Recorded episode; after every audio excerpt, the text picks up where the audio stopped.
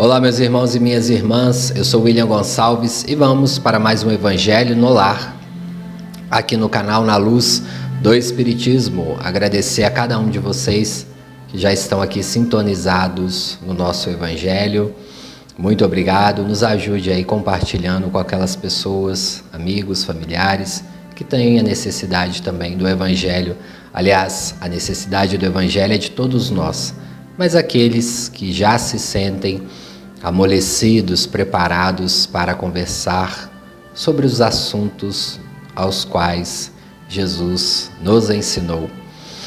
Não se esqueça de separar o seu copo com água e também de vibrar, de elevar os pensamentos. Neste momento do Evangelho, tente se desligar dos seus problemas comuns, dos seus problemas no trabalho, na sua vida pessoal, da sua vida financeira, com seus vizinhos, qualquer tipo de problema, neste momento, deixe ele de lado. Tente estar aberto, aberta para receber as lições do Evangelho. E é nesse momento de vibração que nós vamos pedindo a autorização ao nosso Mestre amigo Jesus para iniciarmos o nosso Evangelho no lar. E vamos para a prece inicial. Deus, nosso Pai amado, bondoso Criador que nos ajuda, que nos estimula a crescermos, que está conosco todos os dias, a todos os momentos, dentro de nós e ao redor de nós. Mestre amigo Jesus, o Senhor que se corporificou nessa terra, que nos veio trazer a mensagem do amor, de que existe vida após a vida de que devemos ter esperança, de que este reino que nós estamos é ilusório, temporário, que há um reino maior que vamos nos reencontrar. Ó oh, Mestre querido, neste momento do teu Evangelho aqui no canal, nos intua da melhor maneira possível, direciona as nossas palavras e a cada um desses irmãos que aqui estão, para receber um pouco da tua luz, do teu amor, que possam receber através das minhas palavras neste momento, um pouco das suas vibrações. Que possamos estar reunidos com uma mesma vibração contínua de amor. Que possamos expandir essas vibrações para todo o planeta, para que todos possam ser beneficiados com este Evangelho. Muito obrigado, Jesus, por essa oportunidade. Que assim seja e graças a Deus. Do livro que nós estamos estudando aqui no Evangelho segundo o Espiritismo, além do Evangelho segundo o Espiritismo, estamos trazendo o livro Pronto Socorro de Emmanuel, a psicografia de Chico Xavier. Nós vamos para a, a mensagem 11, que chama Provas de Surpresas. De inesperado, é possível que encontre os mais difíceis problemas a te requisitarem solução. São eles dos mais simples aos mais complexos. Em nossas experiências do plano físico, a súbita desencarnação de um companheiro que nos vincule os mais íntimos sentimentos de quem esperávamos longo tempo de convivência e cooperação, o acidente marcado de situações infelizes, o chefe atormentado de preocupação que te comunicou através de palavras ríspidas todo o azedume que lhe estraga o ânimo. O companheiro de trabalho amargurado pela doença em família que talvez te haja desfechado frase de cólera e desconsideração. O transeunte de nervos descontrolados pelas tribulações que lhe povoam a vida, endereçando-te agressões por bagatelas o parente que surge de imprevistos, enganados por boatos ou informações incorretas, criando alarido ou acusações indébitas. Os pais e os filhos que se manifestam alterados, de repente, às vezes em razão de hábitos lamentáveis que acabarão por lhes furtar o equilíbrio e o discernimento. O serventuário do trânsito, quando se comporta de maneira inconveniente. O balconista, fatigado de insultos que nos desafia as reações incompatíveis com a nossa tranquilidade de consciência. Em todos esses eventos aflitivos, a medida mais justa, capaz de garantir-nos segurança, é a paciência, que nos situa o espírito sobre guarda do silêncio, facultando-nos contato com o socorro da oração. Mensagem aí do livro Pronto Socorro. Mensagem importante, desafios que todos nós sofremos no dia a dia. O mais difícil para todos nós, meus irmãos, minhas irmãs, é nos mantermos fiéis aos princípios cristãos a cada momento dos nossos dias.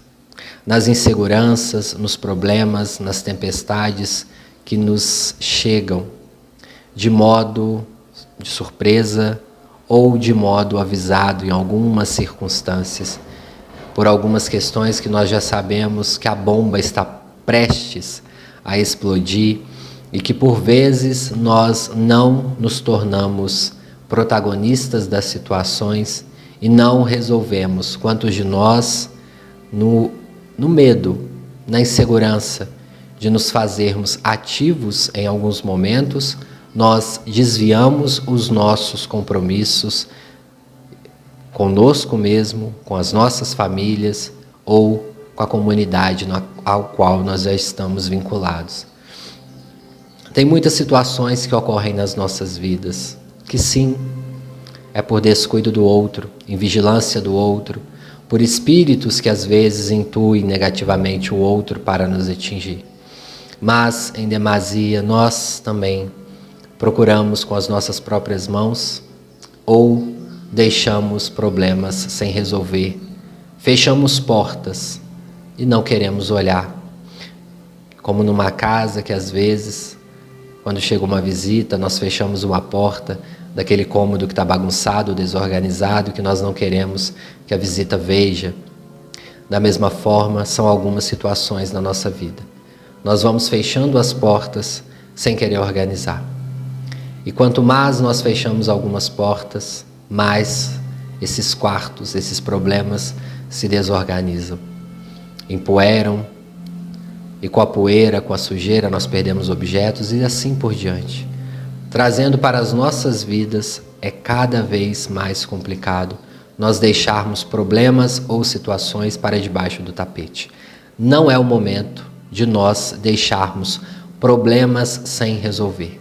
Não é o momento de nós deixarmos um perdão sem dar. Não é o momento de nós negligenciarmos uma caridade, uma ajuda, um socorro.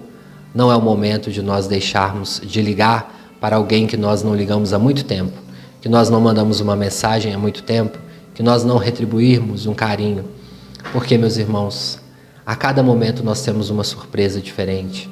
Os desafios da vida estão chegando rapidamente. Quando não é a morte que chega sem avisar, levando entes queridos, amigos, vizinhos, colegas de trabalho, são tantas pessoas que neste momento devido também à economia, tem que se transferir de cidade, mudar de país, mudar condições, trabalhar em mais de um emprego e nós não temos mais tempo. E às vezes esses problemas pequenos de uma encarnação não são resolvidos e nós levamos eles para o plano espiritual. E olha, todos os nossos estudos, todas as reuniões mediúnicas que temos participado, nós vemos que muitos espíritos chegam com mágoas de situações pequenas no plano espiritual, coisas que prendem o espírito aqui por coisas tão bobas. Eu vou dar alguns exemplos só para vocês entenderem. Espíritos que chegam no plano espiritual porque brigou por causa de uma porta. Uma porta simples, de madeira. Porque a porta estava na casa dos pais e eles queriam dividir. E nenhum, nenhum irmão queria abrir mão. E por causa dessa briga, os irmãos ficaram sem conversar. E chegam no plano espiritual com uma mágoa extrema, são chamados à desencarnação rapidamente. E quando chegam no plano espiritual arrependidos, sugados pelos vales umbralinos de trevas, demoram anos e anos para resolver. Quantas pessoas, por causa de situações menores ainda, objetos, deixam de conversar. Brigam e pronto. não tem uma reconciliação. E no plano espiritual, meus irmãos, isso pesa muito mais que no plano físico. Se no plano físico pesa uma situação que te deixa angustiado, no plano espiritual pode ter certeza, é cem vezes mais. Porque nós temos a certeza, uma vez sem o corpo físico, de que estamos vivos lá, que lá é a verdadeira vida. E aí, chegando lá, tendo essa consciência, a nossa consciência pesa em todos os momentos que nós deixamos de fazer isso, as brigas que nós tivemos, as dívidas que nós deixamos, sejam elas físicas, espirituais ou sentimentais de modo romântico, todas essas situações nos pesam o ânimo. Prova disso está em todos os livros psicografados de situações familiares, de amizades que os espíritos ficam presos. Que vale aí para a nossa reflexão aqui no nosso evangelho. Vamos tentar resolver as situações se você tem aquele filho que você nunca assumiu, nunca foi de encontro, nunca tentou conhecer, agora talvez seja o momento. Se você abandonou a sua família em alguma situação, por algum momento de desespero ou outras questões pessoais, talvez seja a hora de você voltar a pedir perdão. Não estou falando conviver. Às vezes, conviver é impossível em tais situações, mas ao menos perdoar, não desejar o mal, expor a sua posição. Quantas famílias que têm essas situações ou de abandonos de pais e de mães, ou os filhos, quando ficam de maiores, né, passam dos 18, dos 20 anos, vão embora, não retornam mais à casa dos pais por causa de brigas, de situações conflituosas que todos vocês, obviamente, têm as suas particularidades, têm os seus motivos, sim, mas ao menos perdoe, não deseje mal. São situações, são conflitos como esses que nós que nos pesam muito no plano espiritual. Então, vale a pena a nossa reflexão, lembrando que a família, os amigos são os nossos primeiros laços de construção e evolução para a nossa atual encarnação. Nós ainda estamos evoluindo pela família, pelos grupos de amigos. Nós ainda não somos espíritos que evoluímos pela comunidade. Chegaremos lá ainda, sem dúvida, mas ainda boa parte da nossa evolução está vinculada aos nossos problemas, situações familiares, como a mensagem inicial falou. Leitura do Evangelho segundo o Espiritismo hoje está no capítulo 19 e fala: a fé transporta montanhas. O item 1 vai falar sobre o poder da fé. Esse item 1 é uma passagem que está em Mateus, no capítulo 17, do item 14 ao 20. É uma das passagens em que Jesus fica bravo com os discípulos. Jesus também tinha uns momentos, não de bravo no sentido negativo, mas ele falava, ele chamava a atenção dos discípulos e pontuava com eles: Poxa, eu tenho ensinado vocês tantas coisas, vocês estão convivendo comigo quase que 24 horas por dia ouvindo as palestras e vocês não são capazes ainda de executar o que eu executo? Pois eu digo: se vocês tivessem um pouquinho de fé, nem que seja do tamanho de um grão de uma mostarda, vocês conseguiriam fazer coisas do tamanho das que eu faço e até maior. No Livro dos Espíritos, na questão 625, os espíritos perguntam, perdão, Kardec pergunta aos espíritos: qual o maior exemplo que nós tivemos aqui na Terra em questão evolutiva? Os espíritos dizem: observe, olhe, vê Jesus. Jesus é o nosso maior exemplo. O que, que isso significa? Que enquanto estamos na Terra, encarnados aqui, poderemos sim atingir a evolução do Cristo. O Cristo é o nosso modelo. Claro que uma vez saindo do planeta ou indo reencarnar em outros planetas, ou a Terra chegando a uma evolução de mundo feliz, poderemos ter outras evoluções, assim como o nosso Cristo já tem. Mas aqui na Terra, o nosso modelo é Jesus. Com toda a sua capacidade de saúde integral, saúde psicológica, saúde física, a, o seu domínio da oratória, o seu domínio das forças espirituais, das forças vibracionais. Mas algo transcendia no, no olhar de Jesus e nas suas ações. Era a fé. Jesus não tremia ao executar as suas palavras, porque ele tinha plena certeza de que iria acontecer. Se não acontecesse naquele momento, poderia acontecer um tempo depois, dependendo das conformidades da época ou do que ele falava. Mas naquele dia, um senhor havia procurado os, procurado os discípulos do Cristo. Ele estava extremamente angustiado, triste e com medo. O seu filho era um lunático. Na época, lunático era quem tinha algum problema mental, algum problema psíquico. Hoje nós não falamos lunático ou louco.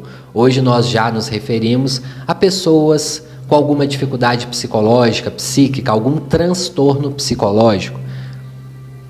E ele achava que o filho estava assim.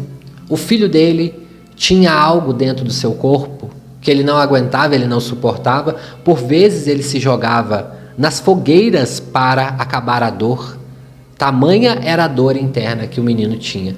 E por vezes o menino se jogava na água, no rio. Se eles estivessem atravessando próximo ao rio, o menino se jogava. Não importa, ele queria apagar o seu sufocamento. E ele vai de encontro aos discípulos e pedem: por favor, me ajude, eu não aguento mais, esse menino está me dando muito trabalho eu não aguento, não tem medicação que o cure. Na época a medicina era muito precária. E os discípulos fazem, nós não podemos fazer nada, vamos levar até Jesus. Quando Jesus olha para o menino, Jesus fica bravo, não com a situação, mas com os discípulos. Eles, Jesus fala com eles assim: Vocês estão trazendo este caso para mim, vocês já têm condições espirituais de tratar esse caso. Os discípulos ficam meio sem entender. Nós, mestre, nós já temos? Sim, vocês. Se vocês tivessem uma fé pequena, vocês conseguiriam manejar a situação. E Jesus pega, toca com um dedão na testa do menino. E naquele momento ele fala: Meu filho, o que tem você sai agora, caia por terra. O menino estava sendo obsidiado por legiões de espíritos inferiores e quando eles incorporavam, o menino surtava. Pulava na água, no fogo, aonde estivesse, batia nos pais, gritava. Naquele momento, o pai do menino ajoelha até o mestre. Ó oh, mestre, muito obrigado, eu não sei o que fazer. O mestre fala: Meu filho, fala com ele. Se você também tiver a fé que eu tenho, você pode fazer isso e muito mais.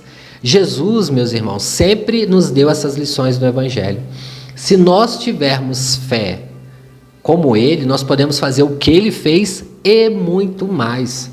Porque ele falava: Vós sois irmãos, meus irmãos, filhos do mesmo Deus. Deus nos deu o mesmo poder, a mesma capacidade mental. Nós somos co-criadores de Deus. Nós temos o nosso poder psíquico, a nossa fé. Mas o que, que nos dá a condição de executarmos como Jesus executava. A certeza de que irá acontecer, sim, mas também as boas obras, a caridade, o amor ao próximo, a firmeza, não uma firmeza de gritar, de ser rude, não, uma firmeza nas ações diárias, no evangelho vívido a cada momento. É assim que Jesus vivia. E naquele momento, se vocês lerem a passagem, Jesus está bravo com os discípulos porque ele fala: Poxa, eu estou ensinando vocês isso há tanto tempo, daqui a pouco eu estou partindo, eu vou embora, meu pai me chama, eu vou ficar pouco tempo aqui nessa terra, e vocês? O que serão de vocês? Vocês têm que ter a capacidade, estenda as mãos, tenha fé, peça em nome de Deus. Todo mestre que vem com uma missão, mestre que eu digo aqui, além de Jesus, outros espíritos que vieram, obviamente não com a missão do Cristo, mas com a missão de nos ensinar algo, de trazer a luz de Deus, nos informa que nós podemos fazer como eles faziam. Chico mesmo dizia: todos somos médiums, meus irmãos. Ah, Chico, mas você é o maior médium, você é o melhor. Não, que isso. Se vocês orarem, tiverem fé, se vocês trabalharem, vocês vão conseguir ter. Mas, meus irmãos, nos dependem muito uma fé. Quantos de nós terceirizamos os cuidados espirituais Não que não podemos pedir ajuda, podemos. Pode pedir ajuda, pode pedir oração para as pessoas. Oh, meu irmão, ore por mim, eu estou precisando. Às vezes, naquele momento, você está com uma angústia muito grande, não consegue orar. Beleza, isso é válido. As comunidades espirituais, os amigos das nossas religiões, seja de qual religião você for, também nos ajuda nesse momento. Mas nós, às vezes, precisamos, nós somos cobrados. Em alguns momentos, nós temos que ter o nosso encontro com Deus. Se você ainda não teve, você vai ser chamado para ter. É aquele momento que você não consegue ligar para ninguém, que você não consegue pensar em ninguém. Seu filho está doente numa cama, ou que você está numa provação que você não consegue falar nada e você precisa, naquele momento, se ligar a Deus e pedir. É isso que esse capítulo vai dizer. O poder da fé e não da religião. A religião, como nós sempre estamos trazendo aqui, são muros, são ideias e tudo bem. As pessoas vão se afinizando de acordo com as ideias daquelas religiões, das histórias, das vidas, enfim, daquilo. Eu sou espírita, você pode ser de outra religião, bandista, do candomblé, enfim, da, do budismo. São nomes, portas, paredes que se vinculam de alguma associação filosófica, tá tudo bem. Mas esse capítulo trata da fé, do que você acredita, daquilo que transcende você, que te, dá, que te dá um gás de viver, que é aquilo que não se abala. Esse capítulo vai trazer, por exemplo, a questão de que você tiver uma fé tão grande, né, ou pequena, não importa, mas se você tiver fé, você teria a capacidade de transpor uma, uma montanha de local.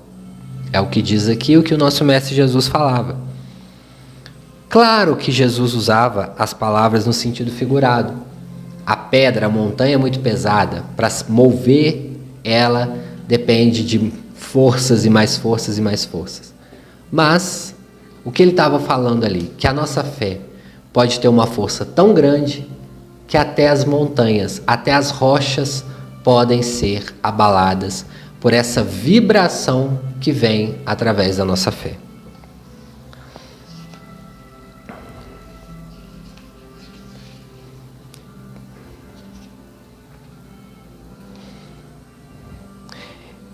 Nesse capítulo, nós vamos ter a espiritualidade falando que a fé é a mãe da esperança e da caridade.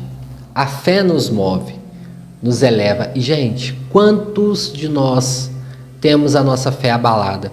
Porque a nossa fé está construída nos alicerces das recompensas. Nós só temos fé quando a nossa vida está indo tudo bem. Quando Deus está nos abençoando.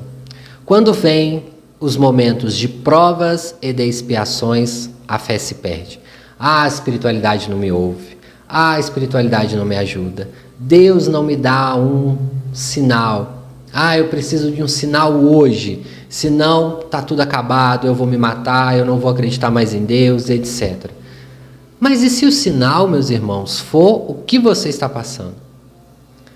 Se você nesse momento precisa mudar de cidade, se você nesse momento precisa mudar de emprego, se você precisa dar um rumo diferente, porque lá na frente a espiritualidade sabe que vai acontecer tal coisa que será melhor para você. Se essa enfermidade que te chegou hoje, ontem ou semana passada é que vai te fazer melhorar em algum aspecto, ou se nesse momento você precisa estar dentro de um hospital realmente, para que você conheça alguém que vai te ajudar a mudar a sua vida. São tantos caminhos que a espiritualidade nos faz. Nos livros do André Luiz mostra isso muito claramente. Às vezes, a espiritualidade precisa de tomar uma medida drástica para ajudar alguém. Drástica. Eu vou trazer o exemplo mais claramente do livro Memórias de um Suicida. No livro Memórias de um Suicida, um espírito no plano espiritual pede por vezes a ajuda à sua filha, pede a Maria. Até que depois de alguns meses, Maria Santíssima concede a ajuda à sua filha. Os guardiões da colônia Maria de Nazaré descem até a terra. São os lanceiros. Chegado até essa essa menina, Ela trabalhava naquele momento num bordel em Portugal e ela precisava ser auxiliada por ordens de Maria Santíssima.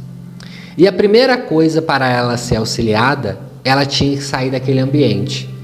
E de que maneira ela poderia sair daquele ambiente? Os espíritos analisaram e naquele momento chegou a ordem de serviço. Ela precisa ser desmaiada e deverá ficar em coma durante oito dias Nesses oito dias, ela será levado à colônia e irá estudar, entender o seu caso, fazer uma terapia e tomar passes magnéticos. Após os oito dias, ela irá acordar e terá uma vida nova. E assim foi. Os espíritos naquele momento chamam um guardião, um espírito que estava na redondeza, acostumado a trabalhar com vibrações mais negativas, e aquele espírito dá um choque nela. Quando ela leva aquele choque, ela tem como se fosse um AVC ou um problema no coração e é levada ao hospital.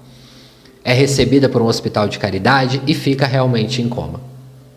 Depois, depois de passado esse processo todo, ela acorda, conhece uma senhora e essa senhora começa a ajudar ela financeiramente. Ela e um grupo de outras senhoras para que ela mudasse de vida, fosse até a casa da sua irmã e procurasse um emprego. Quantas pessoas que no momento que às vezes tem que acontecer isso com a pessoa, às vezes precisamos ficar internados um tempo, às vezes precisamos ficar desempregados, às vezes precisamos sofrer por uma doença física, porque lá na frente a espiritualidade está vendo que a mudança inicia-se aqui. E nesses momentos a nossa fé se abala. Ora, nós já somos espíritas. Independente se você não é espírita, mas você já está conhecendo a espiritualidade, você sabe que nada é por acaso, que estamos no mundo de provas e expiações, você sabe que todo mundo tem um passado bem problemático, todos nós já erramos, todos nós já maltratamos, ou já falamos mal, ou já fofocamos, ou já prejudicamos, ou já fomos chefes que cobramos serviços extra, que não tínhamos a capacidade de amar, de respeitar ou fomos pais e mães que não demos a devida atenção, ou fomos filhos que abandonamos os nossos pais, se nós voltássemos duas, três encarnações, nós teríamos vergonhas de nós mesmos. Quiçá aqueles que nessa encarnação ainda provocam isso. E aí, quando chega a nossa hora do resgate, a gente não entende. Meus irmãos, é muito melhor às vezes nós resgatarmos aqui com a nossa compreensão não vamos deixar a nossa fé. Porque muitas religiões, não vou citar o nome aqui, estão cheias, os seus bancos estão cheios, porque vivem ainda na teoria da prosperidade. Se você estiver dentro de uma igreja, você vai receber tanto dinheiro, seu emprego está garantido e etc. O Espiritismo nunca fala isso. Nós temos que ter aqui a teoria da evolução, da lei de causa e efeito. Se eu faço algo para alguém, eu posso esperar que terá um retorno. Por isso que eu devo plantar o bem para colher o bem, amar o próximo como a mim mesmo, amar a Deus sobre todas as coisas, caridade, a mãe de todos nós, que nós devemos andar aliados. Essa é a meta do Espiritismo. Transformação moral íntima, melhoria interna, caráter, boa vontade. Se nós não tivermos isso, meus irmãos, fica difícil também trabalhar a fé. Vamos para a nossa meditação final. Meus irmãos, minhas irmãs, nós vamos agora para a nossa mentalização final, a nossa prece final. Se você estiver sentado, senta-se confortavelmente. Se você estiver deitado, deita confortavelmente. Independente do ambiente que você está neste momento, se liga com as energias espirituais se prepara para o passe, para a fluidificação da água.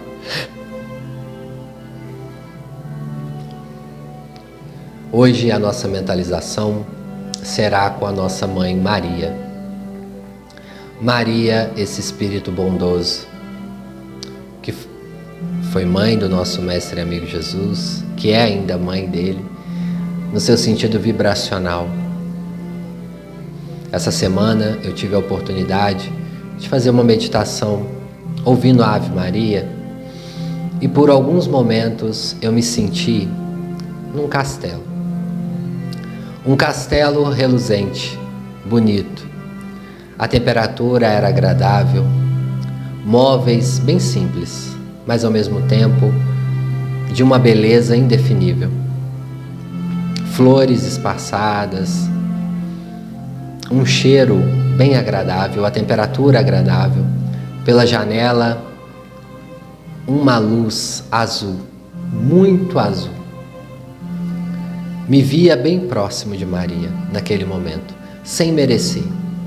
Os meus braços estavam dormentes e Maria conversava comigo. E naquele momento, ela me pedia para fazer o Evangelho e as vibrações do próximo domingo com o seu nome, que ela iria ajudar. E nesse momento nós estamos fazendo essa meditação. E você já pode se sentindo próximo a Maria, sentindo acolhida ou acolhido pelo seu colo maternal, carinhoso.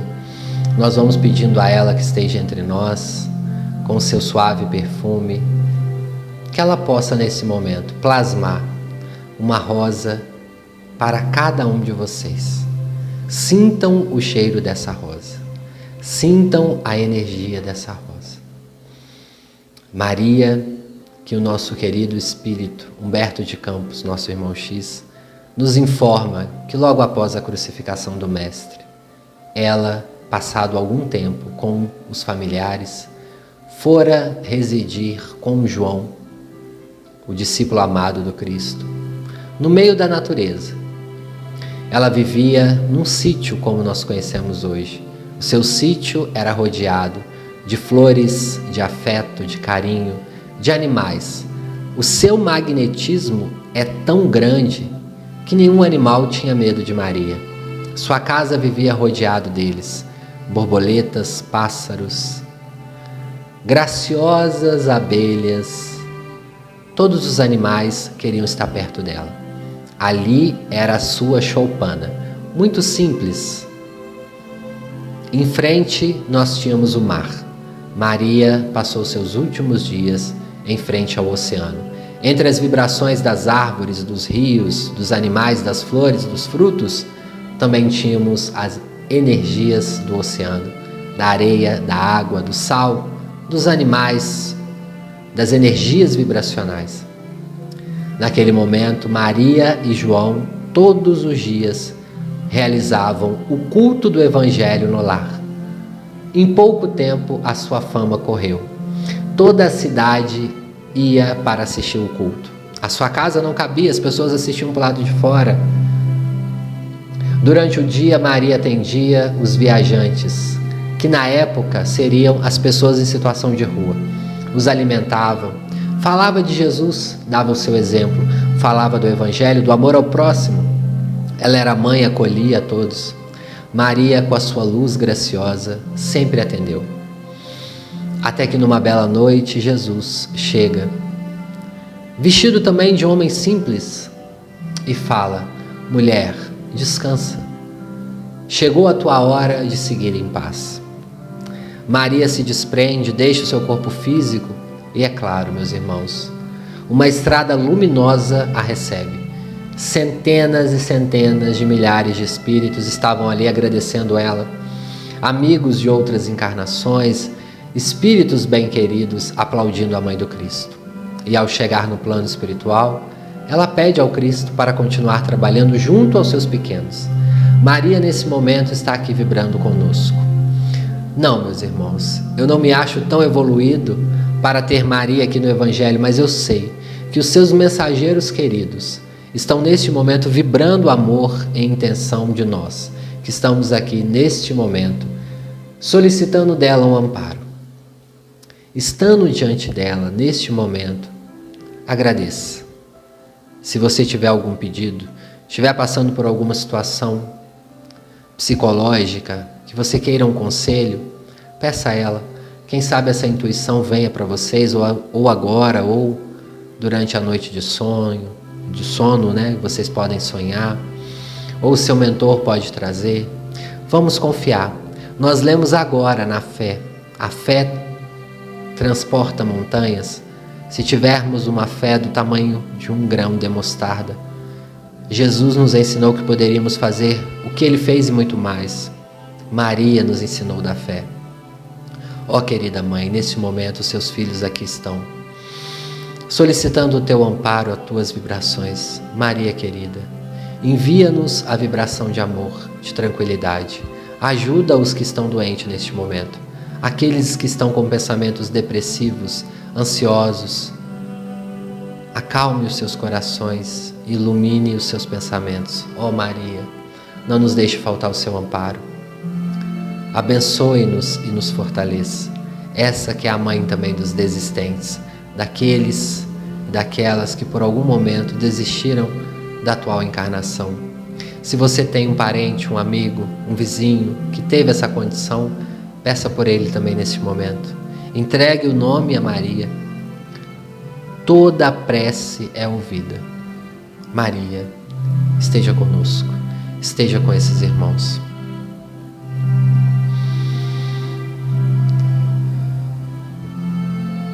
Enquanto vocês recebem esse passe, essa vibração, nós vamos fazer a prece de finalização. Ave Maria, cheia de graça, o Senhor é convosco. Bendita sois vós entre as mulheres, e bendito é o fruto do vosso ventre, Jesus. Mãe Maria, Mãe de Jesus, rogai por nós, os pecadores, agora e na hora do nosso desencarne. Que assim seja. Ó Maria, abençoe-nos e nos ilumine. Senhor Jesus, esteja conosco também, abençoando a cada um que esteve aqui ouvindo esse Evangelho. Ilumine os seus caminhos e que os seus pedidos possam ser enviados ao plano espiritual. Muito, muito, muito obrigado. Pedimos a autorização para encerrar. Que assim seja e graças a Deus. Meus irmãos, minhas irmãs, vamos voltar lentamente, como sempre nós fazemos. Eu já vou agradecendo a cada um de vocês. Vamos centralizando, mexendo aos poucos membros, as mãos, os pés, para que nós possamos voltar. Não se esqueça de pedir a Maria sempre que você estiver em necessidade, essa mãe querida que sempre nos atende. Não se esqueça também, pessoal, de nos ajudar curta e compartilhe esse evangelho para atingir mais pessoas e deixe seu comentário, a cidade, o estado e o país que você está falando. Mas fique aí que a gente ainda vai mandar um abraço para o pessoal. Muito obrigado. Pessoal, um abraço para Daniela Cristine Marques. Ela pede para mandar um abraço para o marido Magno e para a mãe dela Marisa, que estão sempre realizando o evangelho. Vibrações positivas para vocês, que Deus abençoe Maria também. Um abraço para Marta Faria Alves, para Laide Lima Gomes, ela é de Lisboa, em Portugal. Para Luana de Manaus e ela pede para mandar um abraço para Dona Socorro e fala que ela gosta muito das minhas palestras do Evangelho. Eu agradeço imensamente. Um abraço para vocês aí. A Luana, na verdade, ela é de, do, do Japão. Ela está morando agora no Japão. Ela está sempre aqui com a gente. Um abraço, Luana. Obrigado. Um abraço para Rosemary Camaleonte. Acho que é isso mesmo. Um abraço para Norma, minha amiga do Rio de Janeiro. A Andréia Luísa Pereira, de Carmópolis, de Minas. Um abraço. Tatiana Marques está sempre aqui. De Itaqui, no Rio Grande do Sul, acho que é isso, a Silvana Ribeiro Dornelles. Um abraço para o Anderson Galúrio. Ele fala que ele tem os afazeres mediúnicos no templo, mas sempre que ele pode, ele acompanha o meu trabalho. Muito obrigado, eu que agradeço. Que Deus abençoe você. A Luciene Francisca, ela fala que foi a primeira vez que ela fez o Evangelho no Lar, gostou muito. Seja sempre bem-vinda, que Deus abençoe o Danilo Benício, a Madeleine Souza, Moro em Prazeres, Jaboatão do Guararapes, acho que é Pernambuco. E a Madeleine Elias de Souza. Um abraço aí para vocês.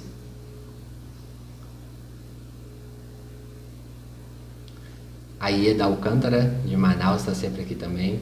O Wagner Júnior, grande amigo, está sempre aqui, muito obrigado. De Agudos do Sul, acho que é no Paraná, a Zélia Maria. O João, de Portugal. De Lapu, em Minas Gerais, a Penha Ferreira Leite. E eu agradeço a cada um de vocês. Continuem deixando aí, pessoal, o nome, a cidade e o estado. Muito obrigado. Até o próximo Evangelho e graças a Deus.